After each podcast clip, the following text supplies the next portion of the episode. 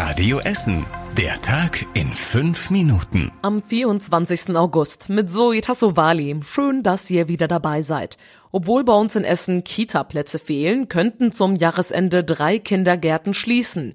Es handelt sich um drei kleinere Kitas in Huttrop, Rüttenscheid und im Südviertel. Der Träger der Kindergärten schreibt, dass es wirtschaftliche Gründe für die Entscheidung gibt. Wir haben mit der stellvertretenden Elternsprecherin von der Kinderkiste in Huttrop gesprochen, Lisa Becker. Sie sagt, dass alle geschockt sind. Die sind furchtbar entsetzt. Bei uns hat das Kita-Jahr erst letzten Montag angefangen. Es haben auch neue Kinder angefangen, die jetzt gerade in der Eingewöhnung sind. Die Ratlosigkeit bei allen Eltern aus meiner Kita ist enorm. Das da weiß keiner, wie es weitergeht. Die Suche nach Betreuungsplätzen für die Kinder in anderen Kitas läuft schon. Es fallen rund 50 Kitaplätze weg. In Krai ist ein Streit zwischen zwei Großfamilien eskaliert. Die Beteiligten sind mit verschiedenen Gegenständen und einem Schlagstock aufeinander losgegangen. Acht Menschen wurden verletzt. Hintergrund war wohl die Trennung eines Paares und der damit verbundene Umzug. Die beiden Familien wollten helfen. Beim Heraustragen verschiedener Möbel eskalierte aber dann die Situation. Die Polizei vermutet Bezüge zur Clankriminalität und ermittelt jetzt. In Stadtwald gibt es große Schwierigkeiten für Senioren in einem Haus für betreutes Wohnen. Der Pflegedienst Empavita ist insolvent und gibt die Betreuung der Bewohner Ende September auf. Weil der Pflegedienst gleichzeitig der Hauptmieter laut der Stadt ist, ist unklar, ob die Senioren in dem Haus dort bleiben können.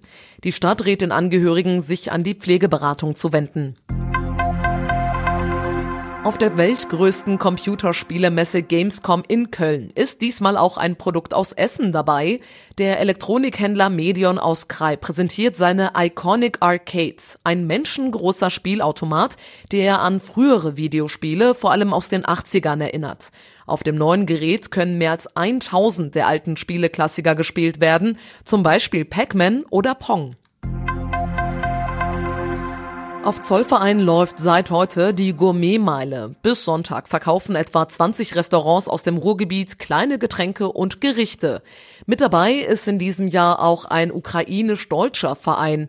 Für den Vorsitzenden Igor Denisiuk ist das aus mehreren Gründen wichtig. Neben die Bühne haben wir unser Stand, wo wir unser äh, ukrainische Essen äh, anbieten können, weil es ist auch ganz wichtig, dass wir nicht nur nehmen, sondern auch was geben wollen. Das äh, für die ganze Solidarität für uns ist das Gold wert. Die Einnahmen fließen direkt in ein Projekt, das einen medizinischen Nottransporter kaufen möchte, um die Menschen in der Ukraine zu retten. Und zum Schluss der Blick aufs Wetter. Die Nacht wird heute regnerisch, es kann auch gewittern und es kühlt ab auf rund 20 Grad. Die nächsten Nachrichten aus Essen gibt's dann wieder morgen früh ab 6 Uhr hier bei Radio Essen. Schönen Abend euch erstmal und bis morgen. Das war der Tag in fünf Minuten. Diesen und alle weiteren Radio Essen Podcasts findet ihr auf radioessen.de und überall da, wo es Podcasts gibt.